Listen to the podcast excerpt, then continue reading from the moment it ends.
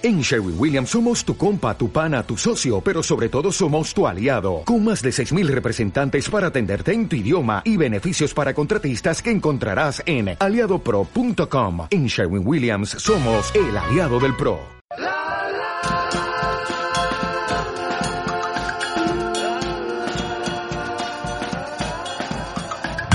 El cine, la radio que me gusta.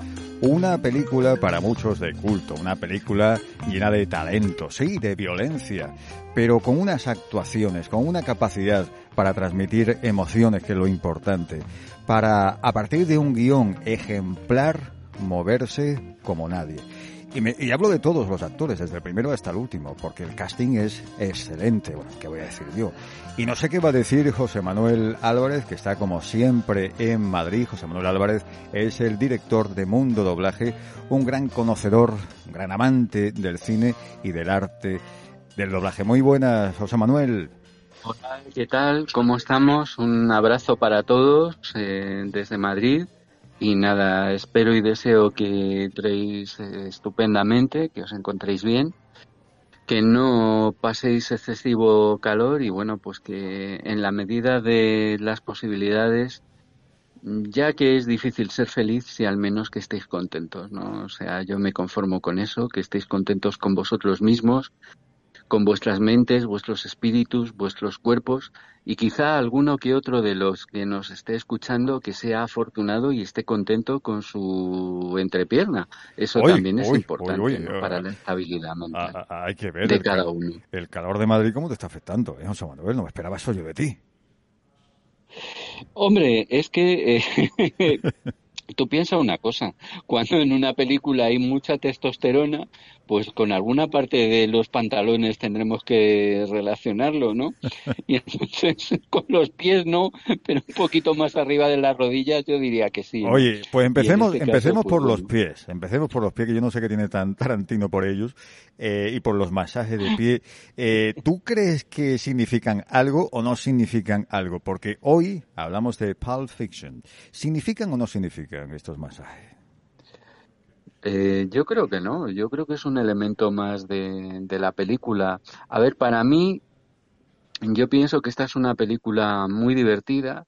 Eh, yo desde luego cada vez que la veo me parto de la risa, tengo que confesarlo, sobre todo en la parte final, que mm, directamente, y pido perdón por la palabra que voy a decir, me descojono, porque creo que es algo es algo inenarrable lo que se ah. ve en la última media hora, 40 minutos del film.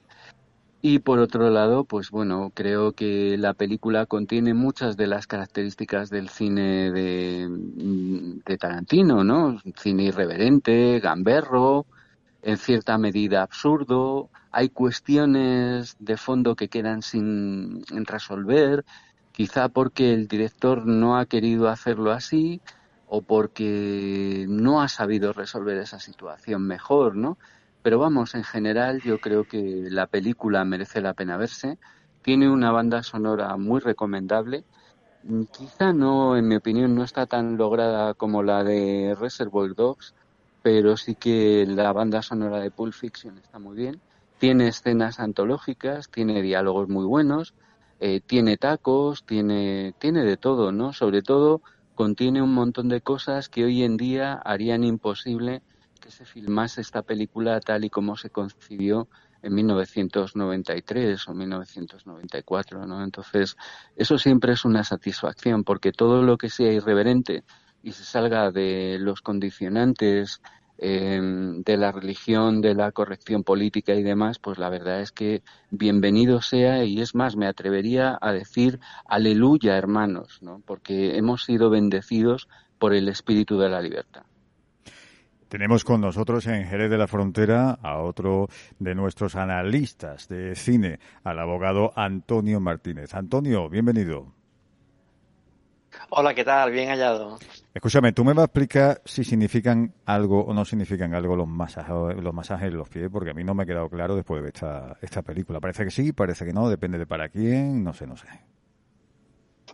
Bueno, yo creo que al final es eso, depende de cada quien porque es evidente que el momento masaje de pies puede ser un momento bastante íntimo, pero al final es eh, a quién se lo hagas y cómo lo hagas.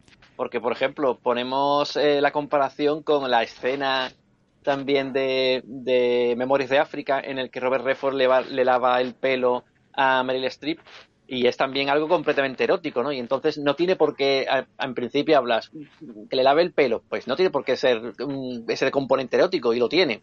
Y yo creo que al final es eso también lo que ocurre en la película, es una connotación erótica que se le puede dar. Pero claro, eh, ¿quién le da la connotación erótica? ¿El que recibe el masaje de pies o el que los da, ¿no? Y ahí yo creo que es el punto clave de la discusión cuando, que tienen entre Jules y Vincent, eh, le darías un masaje de pies a un hombre, ¿no? y, empieza a decirle que, que, le, que él le duele bastante los pies y que le necesitaría un masaje. Eh, al final es eso, yo creo que es la connotación que le quiere dar cada uno de ellos. Quizás, quizás, eh, alguien pueda tocarle el pie a la otra persona y no ser, tener esa intención erótica, y sin embargo el que lo reciba así, o al contrario. Pero vamos, de, hecho realmente en la película no es lo relevante, ¿no? Lo relevante es el, el pie que da a la hora de los magníficos diálogos que tiene la película. No voy a descubrir nada si digo que para mí es de mis películas favoritas y para mí, sobre todo, es la mejor película de Tarantino. Que, lo que brilla fundamentalmente son los diálogos. Da pie esto de los masajes de los pies, de los pies a esa discusión de si es algo que se le haría o no al hombre, si es el mismo juego o el mismo deporte, pero que, también da juego posteriormente a otra, a otra escena también fantástica, ¿no? Cuando están en la, en la cafetería en Jack Rabbit's eh, bueno, un restaurante, ¿no? Y está eh, Mia con, con Vincent y están hablando que él le, le, saca la conversación, ¿no? De si efectivamente había tirado a ese secuaz, a Tony Rocky Horror lo había tirado por la ventana como consecuencia de haberle tocado los pies, ¿no? Y es fantástico también ese diálogo, ¿no? Eso de que una que la han tirado por la ventana, bueno, que ha, ha caído por la ventana, que lo han tirado por la ventana, que lo ha tirado eh, Marcelo Wallace y que lo han tirado por tu culpa, ¿no? Y entonces ella le contesta que, son peores que porteros, ¿no? Así que ese, eso que dice también José Manuel, ¿no? Es una película que está completamente llena de, a pesar de la, violencia que tiene y de muchos aspectos son bastante duros, ¿no? Eh, realmente se cometen muchos asesinatos y tiene, pero siempre lo da con un toque de, de, ironía, un toque de, mordacidad, que es, le hace una película al mismo tiempo muy, muy, muy divertida. Y en esos en eso los diálogos contribuyen a esa, a esa diversión, porque ya repito que los diálogos para mí son brillantes en esta película. La actriz portuguesa que interpreta el personaje de Fabián, que es la novia de Batch, personaje interpretado por Bruce Willis, eh, María de Medeiros, la actriz portuguesa, dice, dijo hace unos años en una entrevista a la televisión eh, brasileña que se quedó fascinada con la gran cultura, la gran sed de conocimiento, la gran capacidad de Quentin Tarantino para absorber todo. Y si alguien aquí conoce personalmente a Tarantino, es nuestro Manolo Tallafé, que está en Cádiz con Maturana en el Hotel Senator. Maturana, muy buena. Tienes al lado un monstruo, ¿no? Digo, digo, aquí estamos. Eh, aquí tengo a un, gran, a un monstruo, tú lo has dicho, un artista, un, gran compañero, amigo. Y, bueno, eh, aquí estoy en el Hotel Senator, en Senator Cádiz Spa Hotel que lo conocéis ya, como otras veces, que está en la plena, vamos, en plena ciudad vieja de Cádiz, a unos 500 metros de la catedral, a 500 metros del Palacio de Congreso, vamos, es, un sitio privilegiado y bueno, y con su spa que tiene arriba que, que está de lujo. Y bueno, y claro, muy acompañado, como hemos dicho antes, de mi gran amigo Manuel Tallafé. Manuel Tallafé, bienvenido a la radio que me gusta. Hola,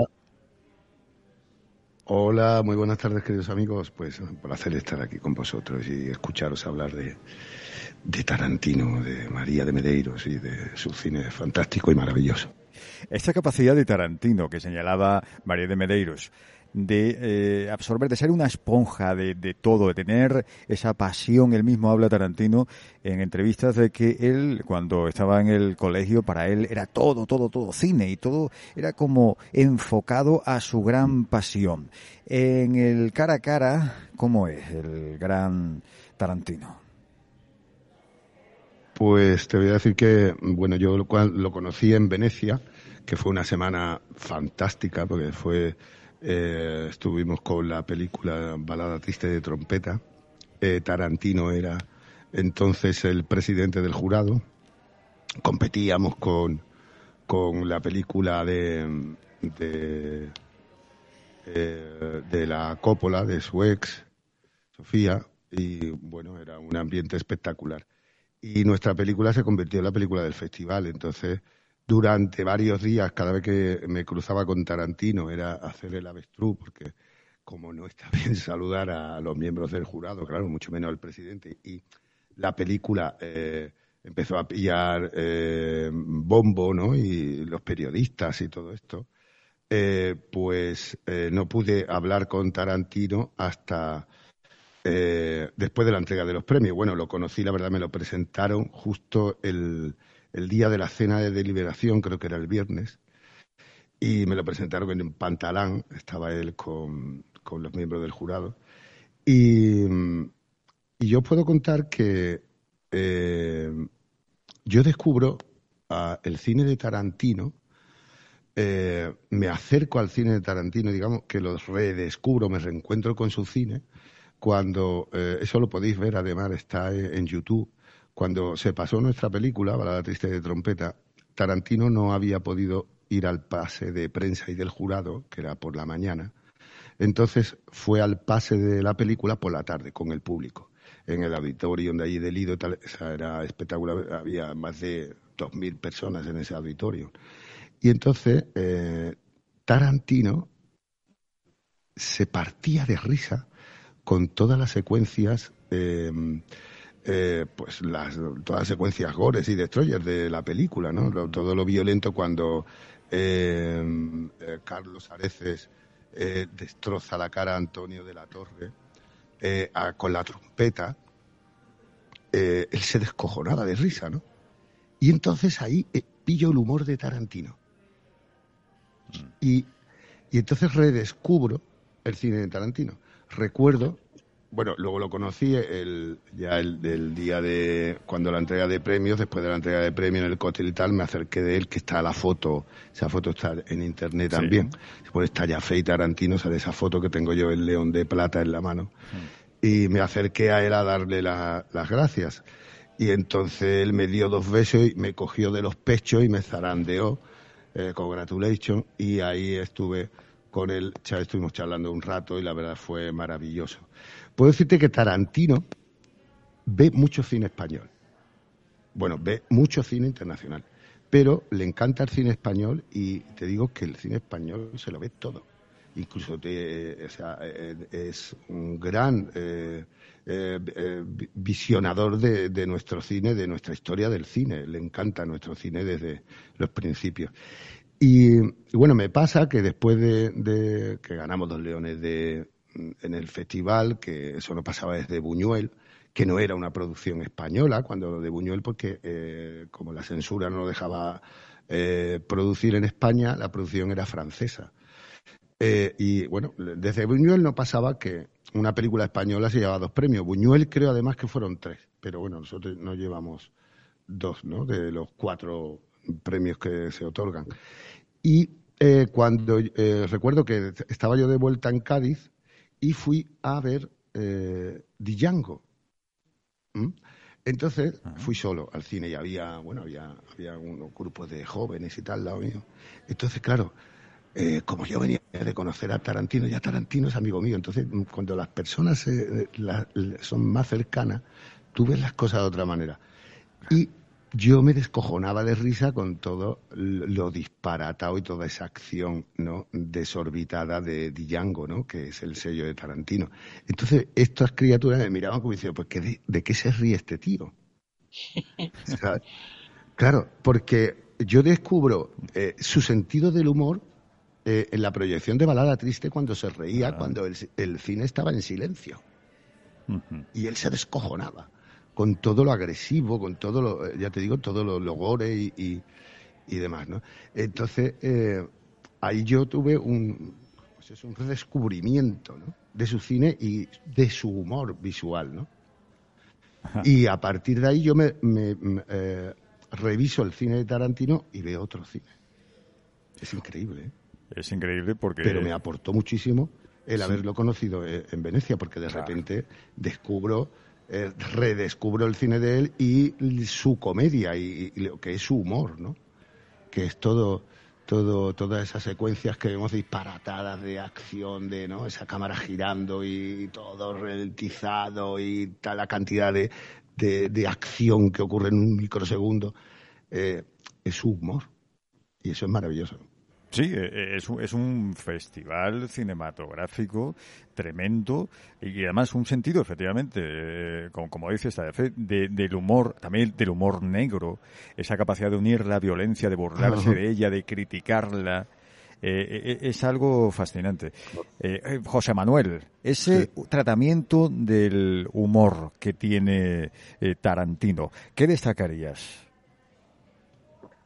A mí, pues, eh, como este es un hombre muy, muy reverente, pero a la vez muy inteligente, y que, y que además, como muy bien ha dicho Fe y como muy bien señaló en su momento María de Medeiros, este tío es un hombre muy inteligente, pero muy inteligente, mucho más de lo que eh, mucha gente, tanto dentro, sobre todo yo creo que dentro de Estados Unidos como fuera de los, de los Estados Unidos, pueda pensar o pueda creer, yo creo que es un hombre capaz de reírse de todo. Y yo lo que más destacaría es que se ríe de los, se burla de los estereotipos tradicionales americanos, ¿no?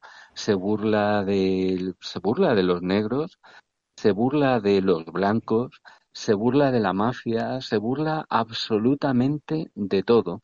Y yo creo que eso es una de las grandes, eh, es uno de los grandes hallazgos de, este hombre, tanto como guionista como eh, en su rol de director, como en su rol de, de actor, porque Tarantino, Quentin, es un actor, mm, para mí, gran actor, por cierto, tengo que decir aquí que extraordinaria, extraordinariamente, perdón, doblado en castellano por Alberto Mieza y que para mí, por ejemplo, mm, yo creo que queda muy bien retratado cómo es él en la secuencia tan genial que protagoniza de una forma soberbia en la película de Robert Rodríguez Desperado, ¿no? Eh, el remake del mariachi, yo creo que, que es, es que lo retrata a la perfección. Y ya digo, es un tío que tiene la capacidad de reírse absolutamente de todo. Eh, del feminismo, del progresismo, de la América profunda, de los valores eternos de las barras y estrellas, absolutamente de todo, ¿no? Eh, ya te digo, solo tienes que hacer un, un pequeño recorrido o un gran recorrido a través de la filmografía de Tarantino, pero eso sí, prestando atención a los detalles y te darás cuenta de, todo ello, ¿no? De cómo los héroes tradicionales, entrecomillados, norteamericanos que podría representar en un momento determinado Bruce Willis en otra cinta eh, de ellos, de The Band Apart, pues eh, con el famoso tarro lleno de testículos, pues bueno, demuestra que a lo mejor ese supuesto héroe eh, y esa figura militar a la que hay que rendirle pleitesía no es más allá que un sádico con un uniforme, ¿no?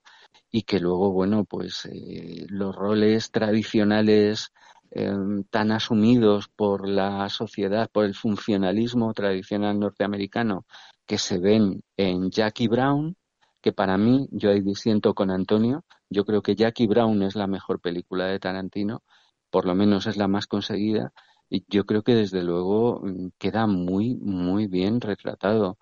Y luego, bueno, aparte este hombre es un gran director de actores, ¿no? Yo esa es la sensación que tengo. Ha conseguido sacar lo mejor, probablemente, eh, de Robert De Niro, y ha conseguido reflotar un cadáver viviente como era John Travolta, cosa harto difícil y complicada y creo que eso es mérito de, de, los guiones que hace, de sus proyectos, de sus ideas y de la forma en la que él trabaja el metraje de sus películas, el montaje, la edición y luego sobre todo cómo cuida los guiones. Y para mí, insisto, un punto determinante y claramente diferenciador de Tarantino con respecto al resto de directores es la música, cómo la cuida, cómo la elige y bueno, desde luego el buen gusto que tiene es algo digno de alabanza y de admiración.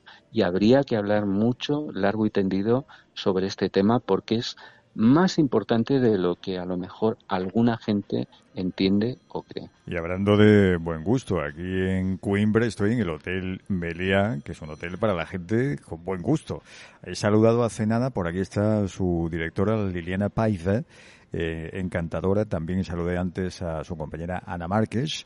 Y bueno, estamos aquí eh, en familia. Esta es una ciudad, todavía no la conoce Maturana. Le he dicho que no venga, que no se le ocurra, porque ahí quien viene se queda. Y está él muy contento entre su Cádiz y Benalú. Maturana, ¿tú dónde estás? En el Senator, ¿no? Otro lugar también con mucha clase.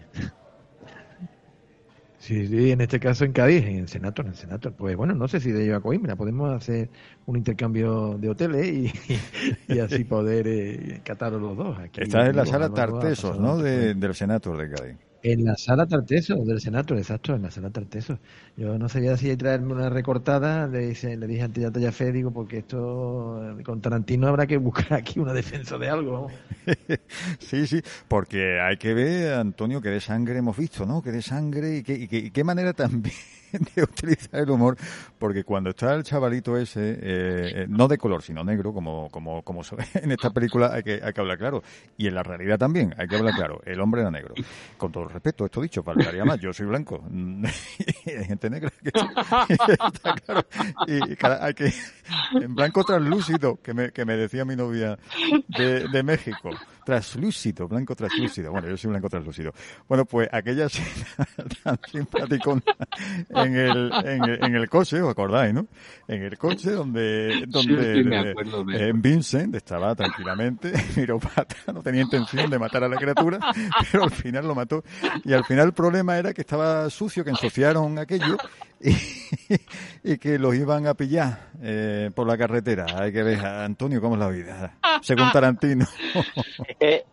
Eh, la, pues fíjate que esa escena está modificada con respecto al guion original, porque el guion original era aún más, más sangrienta y más irónico eh, y, bestia con respecto al humor y, lo sangriento, puesto que eh, en el guion original el disparo que se le escapa no lo mata, sino que le da en el cuello. Y entonces ahí empieza a soltar sangre a borbotones. Y, entonces están allí mirándose, se quedan mirando Jules y, Vincent diciendo, ¿qué pasa? ¿Qué hacemos ahora? Y entonces empiezan a decir, el pobre está sufriendo más así, casi mejor es rematarlo ya del todo. Y entonces, claro, el otro, Marvin, ¿no? que es el que ha recibido el disparo, lo, está mirando, dice de guion, ¿no? Lo mira con los ojos desorbitados, como diciendo, por favor, no me pegue un tiro encima de otra vez. y al final, pues Vincent, como para hacerle el favor, le hace la eutanasia, nunca mejor dicho, y le pega el tiro entonces en la cabeza y, le revienta la cabeza. Y cuando ya llena todo por, completo el coche de, sangre y de trozos de cerebro. En la película, eh, en cambio, directamente es que se le escapa el disparo y le, y le, vuela, y le vuela la cabeza. Pero es que la sangre eh, es utilizada normalmente con Tarantino eh, de una forma exagerada, como para restarle verosimilitud y mostrar que aquello es cine, que es arte, que no es realidad, ¿no? Aquí, en cambio, todavía vemos una cierta mm, grado de realismo, ¿no? A la hora de los disparos, ¿no? Cuando, cuando sufren los disparos, la sangre, el tipo de sangre es más, más, un poco más realista, ¿no? Eso ya pasará completamente allá a, hacer un desfase total cuando lo veamos, por ejemplo, en Kill ¿no? En esos momentos en que le cortan la cabeza y salen unos chorros que alcanzan 5 metros de altura, ¿no? Y esas cosas, ¿no? Que es para mostrar todavía aún más inverosímil la violencia y mostrar que, realmente no, es algo real, sino que es un, recurso no estético o un recurso visual o, narrativo de la película. Pero en esta película, ya te digo, todavía le utiliza siempre en un sentido completamente irónico y sarcástico, ¿no? Eh, también a mí una escena que me encanta eh, es el momento en el que le preguntan, cuando van a recuperar el maletín, y está allí sentado Brett y le, y le pregunta cómo es Marcelo Wallace, ¿no? Toda esta, toda esta escena, eh, a mí me encanta, desde que comienza a preguntarle cómo es Marcelo Wallace hasta que termina el último de los versículos de Ezequiel 25 y 17, es todo eh, completamente exagerado, ¿no? Cuando le pega el disparo en el hombro, le ha pegado antes el disparo al otro y que la barriga. O sea, la violencia, pero siempre utilizada como un recurso humorístico. Lo cual que ah, en ocasiones ha llevado a hacer crítica hacia Tarantino, ¿no? Como, como que, alaba la violencia. Y yo creo que es completamente lo contrario, ¿no? Precisamente se utiliza eh, esa, esa técnica que utiliza él de eh, introducir el humor eh, como una forma precisamente de, criticar esa violencia, ¿no? La violencia exagerada, eh, porque debemos tenerla solamente como un recurso estilístico, como algo de lo que hay que reírse eh, y, que, y que no debe utilizarse, ¿no? No es, no es un, tipo de canto y alabanza hacia, la violencia ni hacia la sangre. Y quería, antes de terminar esta intervención, destacar una de las cosas que ha dicho Tallafé, y es lo de que Tarantino ve mucho cine español. Bueno, ve cine español y ve todo el cine, porque Tarantino lo que tiene es que ve cine, todo el cine que puede. Pero en esta película precisamente vemos influencia de cine español. Y es que yo no había visto el crack de Federico García antes de ver eh, Pulp Fiction. Y, claro, yo, después de ver Pulp Fiction, cuando vi el crack, el inicio del crack es eh, es la, inspira completamente la escena de la cafetería, ¿no? La escena final cuando está eh, Jules con, con, con Pinky, ¿no? Con el personaje de, ah, con el personaje de Tim Roth, eh, esa escena está completamente inspirada en el comienzo del crack. Y, y, de hecho, el propio Tarantino lo ha reconocido, ¿no? Que, que, es así, que se inspiró en ella, que le encantó mucho la película del crack y se inspiró para hacer esa, esa escena, ¿no? Así que fíjate si tiene influencia incluso también en el cine español, en Tarantino. Bueno, y la influencia también de Sergio Leone, eh, que a ti tampoco te hace mucha gracia, Sergio Leone, por el uso de la bueno, cámara. Bueno, pero es que esas, son las contradicciones, esas son las contradicciones que tiene, que tiene Tarantino, porque Tarantino admira a Sergio Leone y admira a mí sí admirado Howard Hawks. De hecho, en esta película eh, eh, hace en el guion, no, quizás en la película no, no ve, pero en el guion menciona específicamente a la, a la hora de los, de los datos técnicos de, los apuntes técnicos del guion, en el comienzo, dice, este diálogo se desarrolla a velocidad rápida al estilo de la película Luna Nueva. O sea, ahí específicamente indicando ya como las películas de Howard Hawks. Y en el momento en que están recogiendo la, los trozos de cerebro y la sangre del coche, eh, hay un momento en que le, está diciendo Jules ¿eh? a, Vincent que hay que ver lo que ha hecho, que está recogiendo los trozos de cerebro, que no debería ser así. Y entonces Vincent, Vincent el personaje de John Travolta, empieza a decir que, no se le esfuerce, que no es, como un coche de carreras que no se le puede eh, traspasar, ¿no? que el motor explota. Eso en el doblaje se pierde, pero en, el guion original habla de la línea roja 7000, que es la línea, digamos, de, para que el coche las revoluciones del coche. Y es que Línea Roja 7000 es una película también de, Howard Hawks, ¿no? Así que también esas filias y fobias que tiene Tarantino las muestran en, su película. Así que efectivamente se, eh, se ha influido por Tarantino en muchos aspectos, pero también de Howard Hawks.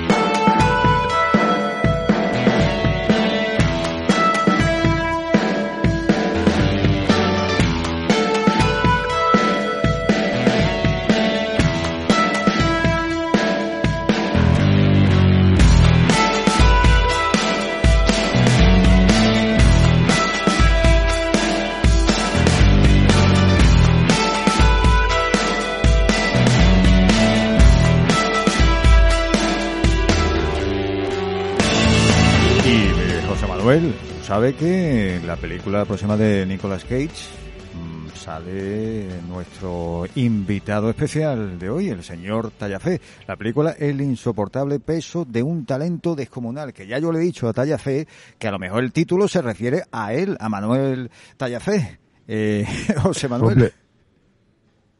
el título ya coge las... A ver, adelante, eh, Tallafé, Tallafé, Tallafé, el aludido. No, no, iba a ser, iba a ser un chiste recurrente que, el título creo ya que ocupa las dos primeras filas de la butaca, ¿no? Porque no el título. sí, y, hasta la fila cero, hasta la fila cero la ocupa. José Manuel Álvarez. Porque es Nicolás. Vamos a ver, yo me, yo me he enterado de me he enterado de este evento por, por Twitter. Y hombre, la verdad que me ha alegrado por, por este hombre, por Manuel Tallafe. Y nada, desde aquí le felicito y bueno, pues, pues nada, espero que, que la película eh, funcione bien. Es evidente que Nicolas Cage no es el actor que tiene la mejor o que tenga la mejor prensa del mundo a nivel estadounidense y a nivel resto del mundo, pero bueno, mmm, todavía existen algunos aficionados al cine, entre los que yo me incluyo, que le tenemos un cierto cariño, ¿no? eh, solidaridad por el tema de la calvicie, eh, afecto por el tema del bisoñé y lo bueno porque dentro de lo que cabe el hombre pues eh, ha hecho vamos dentro de lo que cabe no ha hecho buenas películas ha hecho otras que no son tan buenas y ha hecho algunas películas muy interesantes que la gente por la alergia que le tiene las desprecia ya simplemente porque aparece su nombre. Y bueno, pues, a ver, es, es un tío que hace de todo, eh, siempre que le paguen, quiero decir, yo creo que él podría hacer una película perfectamente basada en Tom y Jerry, haciendo de Tom y haciendo de Jerry, eh, en acción real, eh, sobre todo si le pagan bien, pero de todas maneras, a pesar de esa querencia que tiene debido a sus enormes gastos de, eh, diarios y habituales eh, de mantenimiento de sus pisos, de sus castillos, de sus chalés y de sus coches y de todas sus cosas, pues hombre, yo creo que el tío se merece un cierto respeto, un cierto cariño y bueno, pues en fin, eh, a lo mejor comprendo que no, no de todo el mundo, por lo de la calvicie, lo del bisoñé, lo de coger kilos con el paso de los años y tal, pero bueno, no sé, ahí está el hombre y, en fin. Con nosotros está el actor Manuel Tallafé. Estamos hablando de Pulp Fiction y venimos de hablar de la película, de la última película de Nicolas Cage en la que participa Manuel Tallafé, el insoportable peso de un talento descomunal. Tallafé. Em, bueno, José Manuel, tiene toda la pinta, eh, como has eh, descrito a Nicolás Cage, que te ha hecho algún feo. No, que va, que va, que va. Que va, no, no, no, no, no, no. Yo le tengo mucho cariño a, Nicolás Cage, eh, de verdad. Sí, mira.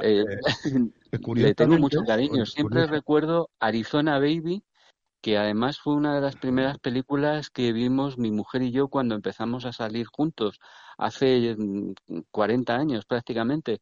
Y no, no, yo, vamos, eh, le tengo, es un actor al que le tengo mucho cariño y mucha estima. Lo que ocurre es que me da rabia que, y lo he dicho de esta manera por esa razón, porque mucha gente eh, parece que cuando ve el nombre Nicolas Cage eh, es como un pisapapeles, ¿no? O como un pelele de estos que ponen en Japón a la entrada de las fábricas para que los trabajadores se desahoguen y le peguen de palos y de patadas. Y yo creo que no, yo creo que este hombre mm, es, es un, gran profesional. El currículum, de este, el currículum de este señor es descomunal. O sea, este señor, no para. Yo no sé, pero te puedo decir que el año pasado yo creo que habrá hecho cinco o seis producciones.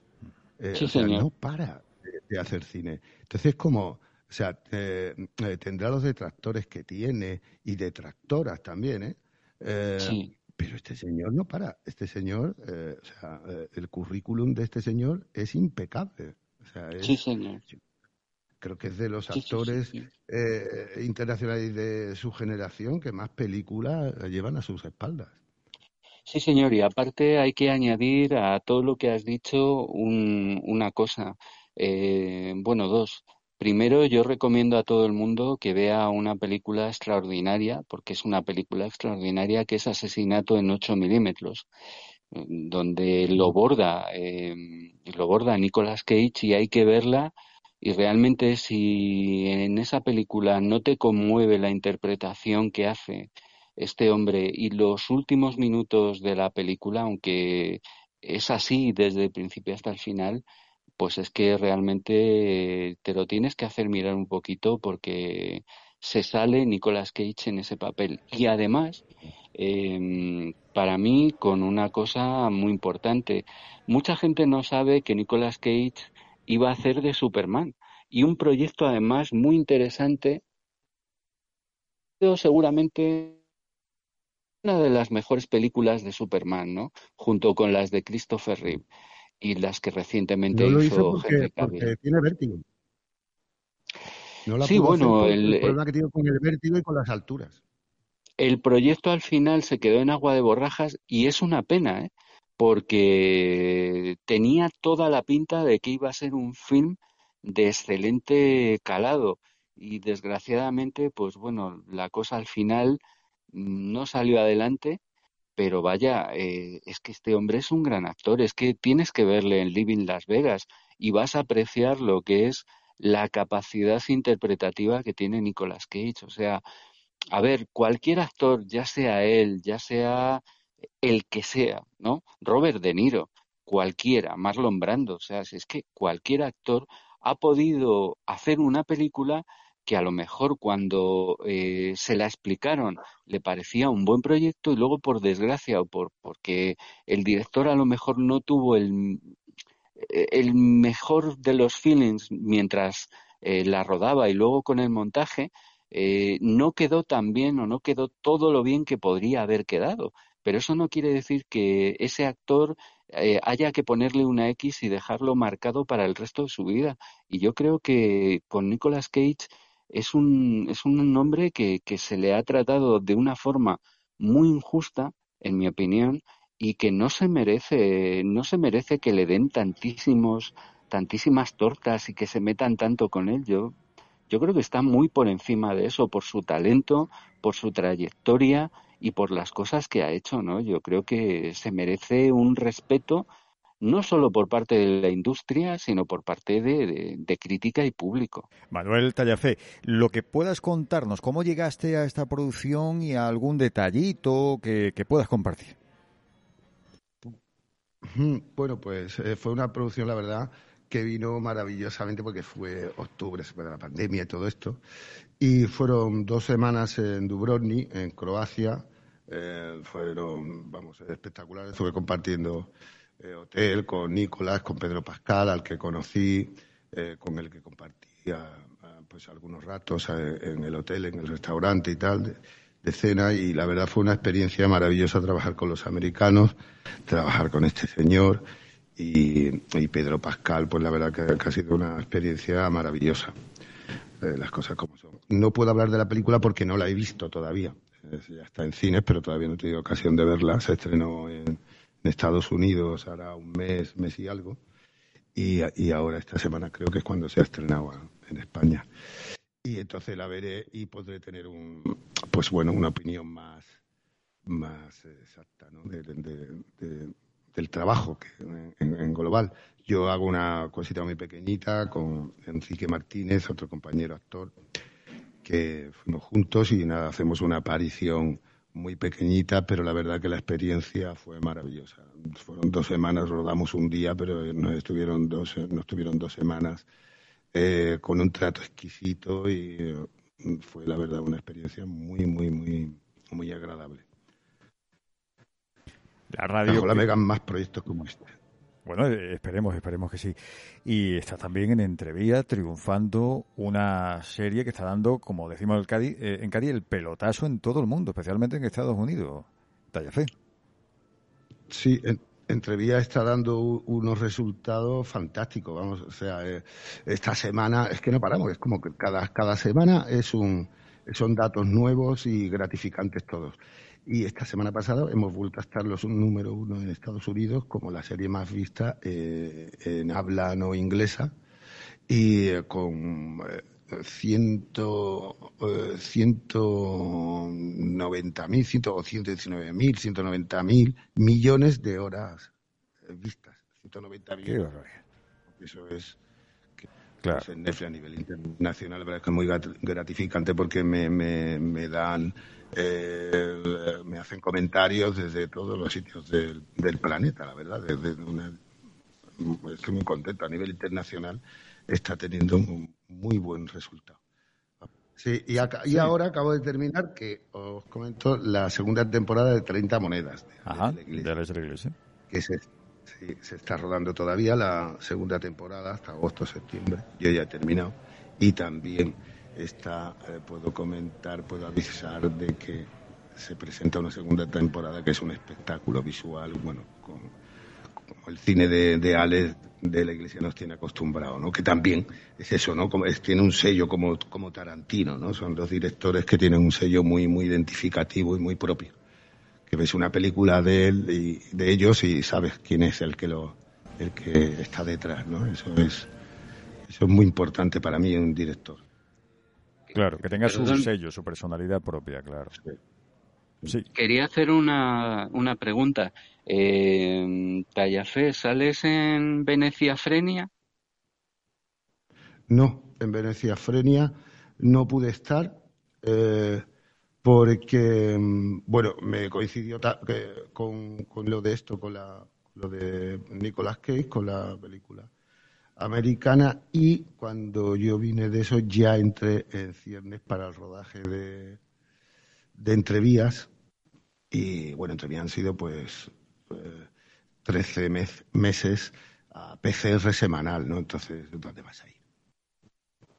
¿Sabes? Porque el protocolo COVID, eh, eh, siempre eso, en esto, eh, durante este año y medio, dos años que hemos tenido anteriormente, ha supuesto una gran pérdida de tiempo, porque cuando tú, si tú ibas a rodar, o sea, el, tema PCR y si vas a, y si te tienes que desplazar, ¿no? Como por ejemplo Venecia Frenia, que ha sido en Venecia, tal como esta película, ¿no? en Croacia, claro, hay un protocolo de días, entonces, si a lo mejor ruedas un día, pues son ocho días que tienes que estar eh, de protocolo entre una cosa y otra, ¿no? Entonces, eso también, sí. Eso ha impedido eh, pues poder haber, eh, poder hacer más cosas. De hecho, el verano pasado dejé de hacer dos películas que no pude por lo mismo porque tenía que desplazarme, una otra también que era en, Croacia y demás, y no pude hacerlo por el protocolo COVID que me, me restaba muchos días. ¿no? sé si he contestado lo que me habéis preguntado. sí, yo creo que sí. Sí. Eh, Antonio, ¿alguna pregunta para Tallafé? Pues yo le preguntaría que ahora que empieza a intervenir en producciones norteamericanas, ¿con qué director o qué actores le gustaría compartir en, una película?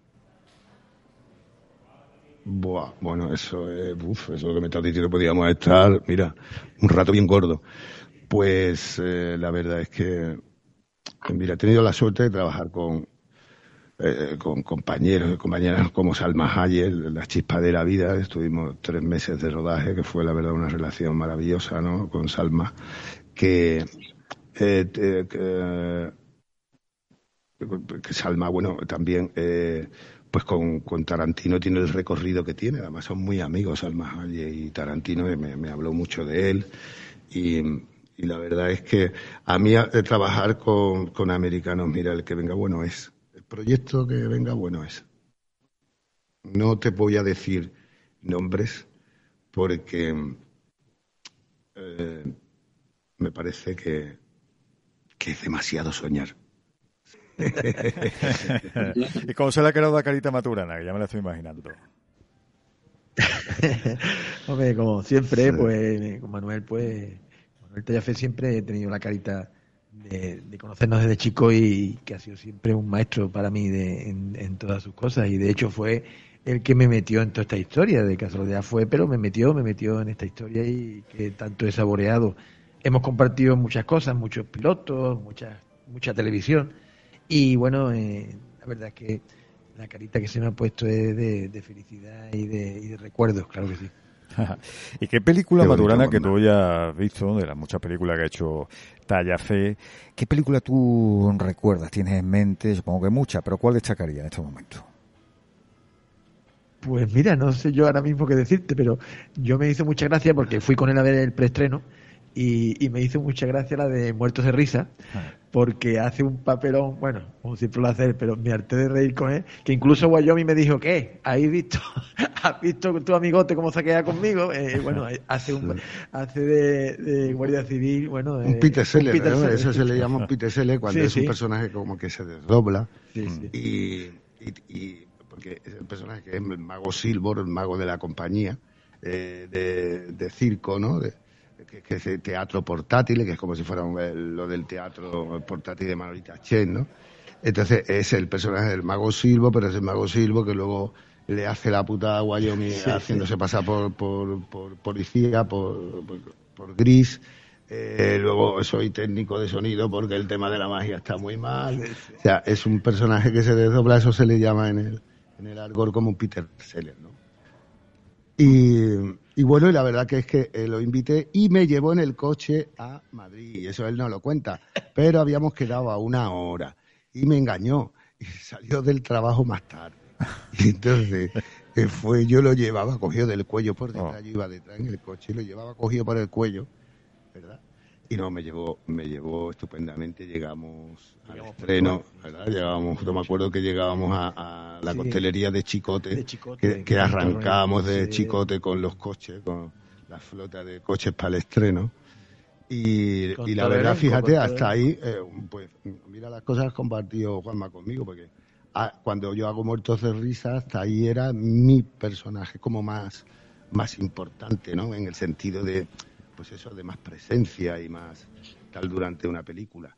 Yo venía de, entonces yo había tocado el cine con El Día de la Bestia, con Airbag y Torrente 1, no sé si se había hecho Torrente 1 ya, yo creo que sí, cuando hicimos Muertos de Risa, pero era como mi cuarta película. Sí. Sí, sí. Sí, que en Airbag quiero recordar que estaba eh, esta chica, ¿no? La portuguesa. Correcto, María de Medeiros. María de la Portuguesa. Sí, sí, que tuvimos, me acuerdo, en, en Airbag, las secuencias que tenemos de, con las GUCI, con las metralletas en el en el estadio de fútbol donde tenemos como una comida y tal, una reunión los mafiosos, ¿no? Y los esbirros y tal. Y entonces suena un teléfono, no, es una mosca y tal, eh, creo. Eh, creo que era eh, mazos, estos mazos, eh, tal, y, entonces arrancamos todo ahí con la buci a, disparar con, la, con las metralletas y los casquillos volaban, claro, y éramos como 12 actores con las metralletas. Y eh, hubo que cambiar el sistema porque le tocó un par de casquillos a María de Medeiros en la cara y se formó la Marimorena. Y eso lo recuerdo como si fuera ayer. Sí, sí, sí. Oh. Qué cosas. La radio que me gusta. Por cierto, Antonio, ¿tú te acuerdas que salimos en Madrid? ¿En qué frecuencia te acuerdas? Yo voy haciendo En la 91.4, ¿no? Vale, vale, lo, has superado. La 91.4, si no me confundo, ¿no? 91.4 de la FM en, Radio Tentación. ¿Y, ¿Y en Benalú te acuerdas o no? En Benaluz 107.7. venga. Que ver, que ver. ¿Qué nivel? Ay, no me ponga más en prueba. Ya no me ponga más prueba, no vaya a ser que ya que he quedado bien, no. Ay, ya, ya no, ya, ya, ya para la próxima. Bueno, te, lo, te, lo, te, lo, recuerdo, te, lo recuerdo yo, te lo recuerdo yo. En, el Palmar también estamos, ¿eh? En el 108, ¿no? Era sí. 108, corrígeme. Sí, sí, sí, sí. 108, ya, en Badajoz, claro. Y, en otro lugar, todo está en la radio que me gusta, la radio que me gusta.com, la radio que me gusta.com. Y bueno, retomamos al tema de, inicial de Pulp Fiction, la película de Quentin Tarantino, eh, una de las mejores de la historia en su género para multitud de críticos. Y hoy, ¿cómo la enmarcáis, José Manuel, en el cine de hoy? Eh, la referencia que los jóvenes cineastas tienen o pueden tener de Quentin Tarantino. ¿Crees que su humor, su descaro, su personalidad, hoy en día los tiempos están para eso? Es decir, esa libertad propia de un espíritu libre como Tarantino, hoy día puede ser visto de una manera de esa que no te gusta a ti, eh, con cierta prudencia excesiva, con autocensura. ¿Hoy se puede expresar lo que expresa Tarantino? No, no. Hoy en día no. Y en el Hollywood actual menos todavía. O sea, no, no, porque este hombre no es que sea políticamente correcto, es que es la incorrección política con patas. Entonces, lo mires por donde lo mires. Lo he dicho antes, se ríe de, del feminismo, se ríe de la radicalidad, se ríe del ultraconservadurismo, se ríe de los negros, se ríe de las minorías, se ríe de todo, de todo, de los italoamericanos, de la mafia, de las mafias, de los gangs, eh, o como dicen los latinos allí en California, de las gangas, es que se ríe de todo, de todo, de todo. Y bueno, pues eh, yo creo que ese espíritu, el espíritu Homer Simpson, el espíritu Matt Groening, el espíritu eh, Beavis el espíritu más, eh, más, más, más cachondo, eh, más irreverente, más gamberro, pero a la vez más auténtico y más realista a la hora de retratar eh, todos los defectos que tiene la sociedad norteamericana de una forma ácida y de una forma veraz, eh, eh, solo está al alcance de muy pocos, ¿no? Gente honesta, gente sincera, gente que los límites se los dé su propia creatividad, su propio genio y su propia capacidad creativa y no los corsés que puedan imponer una persona, dos personas, 50 personas o una academia entera, ¿no? Yo creo que eh, esa libertad, ese espíritu eh, rebelde es lo que hace que el arte se escriba con mayúsculas y que el arte pueda influir para que la gente tome, tome de alguna manera conciencia de la realidad, de lo que le gusta y de lo que no le gusta, y que intente cambiar aquello que no le gusta porque es feo, porque no está bien, porque es retorcido, porque está mal y porque hay que hacer las cosas bien, porque las calles o las líneas rectas tienen que ser rectas, no pueden ser diagonales ni pueden estar torcidas. Entonces yo creo que en ese sentido mm, Quentin Tarantino es un referente, pero no es un referente para todo el mundo porque tampoco la libertad creativa, desgraciadamente, es un referente para todo el mundo. Antonio En el arte y fuera del arte. Antonio. Pues eh, Tarantino, eh, eh, sobre todo en la época que se rodó esa película, se convirtió en un auténtico boom, ¿no? Fue una innovación completa en la forma de rodar las películas y la forma de contarlas, no solamente a la hora de la estructura que vino a dar en la mayoría de las ocasiones, ¿no? Con esto de, de cambiar el, el orden, ¿no? El montaje y no ser lineal la, la historia, sino a la hora de, componer la, la, el encuadre, la fotografía, a la hora de narrar el, el, punto de vista narrativo, que normalmente suele ser bastante pausado, a diferencia de, de, otras películas, bueno, de hecho cine más moderno, ¿no? Que suele ser mucho más vertiginoso. Eh, en cambio, Tarantino, incluso aunque la película sea, no sé, por ejemplo, Kill Bill, que tiene muchas escenas de acción, pero en cambio en otras ocasiones queda completamente pausada, o sea que hasta en eso rompe también el resto de, la narración. Y, pero yo, yo, creo que sobre todo que vino a establecer ya mm, no solamente su propia marca con esta película, sino eh, que se convirtió ya en un, en un icono. El, el, el, cine de Tarantino es completamente identificable a partir de, bueno, ya lo, lo demostró en, en, Reservoir Dogs, pero se consolidó con Pulp Fiction, eh, pero eh, quedó ya como un clásico. Esta película para mí ya es un clásico. Eh, vino a establecer muchos aspectos que ya son icónicos en la, en la cultura. Así tenemos, por ejemplo, el baile de John Travolta con, con Uma Thurman, eh, la figura del señor Lobo, que ya está mil veces también ya referida en multitud de películas. Eh, es icónico también un aspecto narrativo que, que, introdujo ya en Reservoir Dogs y que aquí, al establecerlo otra vez, eh, vino a, a, copiarse mil veces, que es tomar, eh, o sea, poner la, el punto de vista de la cámara en el maletero para que cuando abrieran el maletero eh, los personajes se vieran desde dentro del maletero. Eso es algo que se copió mil veces a partir de ahí. y en definitiva, no sé, por ejemplo, también en el momento en que Bruce Willis va cambiando las diferentes armas para para hasta, hasta lograr la katana es algo que también se ha copiado mil veces. O sea, yo creo que, que, que vino a establecer ya un aspecto que es un clásico, porque el clásico no tiene por qué ser de los años 40 ni los años 50, el clásico es aquello que, que, que alcanza ya un hito y que mm, se, se, se, pasa ya más, más allá de su época, ¿no? Y que en cualquier época eh, viene a plasmar eh, un, un, concepto, yo creo que es sobre todo artístico, que no, que no, que no cambia, ¿no? Que no pasa de moda. Y yo creo que con Pulp Fiction eh, Tarantino logró ese, ese éxito fantástico, eh, reflejado, por ejemplo, en la Palma de Oro que consiguió y solamente le dieron eh, el guion, o sea, el Oscar al mejor, al mejor guion original, pero ya sabes que yo lo de los premios es lo de menos, al final es lo que le gusta a cada uno. Eh, y yo, pero al margen de premios, yo creo que, que con Pulp Fiction logró su cenit y, y, se, y, eso se ha convertido ya en un clásico que toda aquella persona que no lo haya visto hay que recomendarlo porque va a disfrutar eh, desde el minuto uno hasta el último minuto. Manuel Tallafer.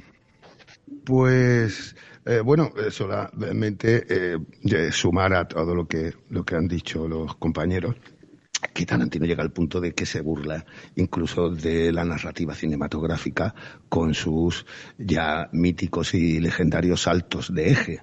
Eh, se salta el eje y, es una fiesta, o sea, y provoca risas y, y ya se ha convertido en un sello de él. Y eso es atrevimiento, ¿no? Es el atrevimiento narrativo que se salta las reglas narrativas y eh, incluso hace que, que, que, funcione y, y, esa es la magia del cine. Por tanto, Barantino está claro que es un, un mago del cine porque consigue hacer magia con el cine, incluso burlándose de la narrativa, ¿no? Y con los saltos de eje, que para mí eso es fundamental, ¿no? De la capacidad de, de, hacer cine, incluso eh, eh, saltándote la, las reglas, ¿no? Narrativas, ¿no? Eh, y bueno, pues eso, para mí Tarantino es un mago absoluto del, cine, ¿no? Consigue hacer magia con el cine y con su cine eh, y con su capacidad de, de, lo irreverente y, conseguir que, te rías con, con, la irreverencia, ¿no? Eso es maravilloso. Maturana, no quiero lanzarte toda la presión para ti, pero tú vas a terminar este programa, ¿eh? La última palabra es tuya. Bueno, pues nada, decirte que yo la película la he visto un par de veces, me encanta Tarantino, de siempre me encantó. Y nada, eh, yo me llevo hasta el final. Eh, lo que sí me he dado cuenta es que me hace mucha gracia porque eh, John Travolta, John Travolta, hace sus paseitos cuando salen los dos con el, negro que hemos dicho antes. aunque se llene de, aunque se llene los rizos, pues claro, ¿qué va a pasar? Si lo, si saltan los sesos dando vuelta por todos lados, ¿dónde se enganchan los sesos? los rizos del negro. Entonces, claro, además que entran ganas de quitárselo, entran ganas de decir, harta sí, harta sí. Y, no, y sin embargo, me hace mucha gracia porque eh, eh, Travolta tiene andares de como si estuviera haciendo la película gris, chuleando, anda, anda dando saltitos si Tarantino fuera español, ¿eh? Eh, ahí le hubiera dicho, el diálogo hubiera sido, quítate eso que me está poniendo mal cuerpo, quítate eso del pelo, que se me está poniendo mal cuerpo. Pues bueno, qué, lástima es que esto siempre os habéis dado cuenta, ¿no? Una hora es que parece diez minutos. Cada, cada vez se nos, se, nos pasa más rápido. Hay que hacer un programa de cinco horas como mínimo, Maturana. Sí, a ver si lo hacemos alguna Bengur, vez. Bengur en radio, ¿no? Eso, eso, La versión del director. Bengur, la versión del director, en radio. Está claro. Sí, sí, sí. Eh, Tallafé, oye. La, próxima vez si nos vemos en, en Cádiz o, en Madrid, que fíjate que estamos, lejitos, hombre. Venga, a ver. Si vienes a Cádiz seguro que nos vemos comprando sandalias. Eso. Como Bengur. Por supuesto. Claro. comprando sandalias con sala. Hombre, al Café Manuela, al Café Manuela también puede ir. Que en Madrid, claro, el Madrid, ¿no? Café Manuela de Madrid, en Malasaña. ¿Eh? Malasaña, Malasaña. Comezaña, digo yo. tengo hambre, tengo Por menos mal que no está en lavapié el café maturano, porque si no... Pasadito, pasadito, pasadito. Menos mal que no te ha puesto el catering del hotel todavía. Eso. Gracias, Juan Maturana. Gracias, eh, Manuel Tallafé. Ambos en Cádiz, en el Hotel Senator eh, Cádiz. Gracias también a nuestros analistas de cine. En Madrid está José Manuel Álvarez. Gracias, José Manuel. A vosotros, a vosotros. Un abrazo para todos. Feliz verano. de la frontera, que no de los caballeros, está un caballero, que es Antonio Martínez. Gracias. muchas, gracias a vosotros. Y a ti, gracias, estés donde estés. Esta es la radio que me gusta, que por cierto es la que te gusta, ¿eh? La radio que me gusta punto com. Ahí está todo. Hasta la próxima. Tienes que dar, perdóname, pero tienes que saludar a Tarantino, que él lo escucha todo también. ¿Ah, lo sí? ve todo y lo escucha todo. Pues, pues, pues sí, sí, sí, venga, esto un añadido al final. Oye, Tarantino, que muchas gracias. Muchas gracias. Un saludo, un saludo. Buen Venga, a Tarantino, venga, saludamos todo a Tarantino.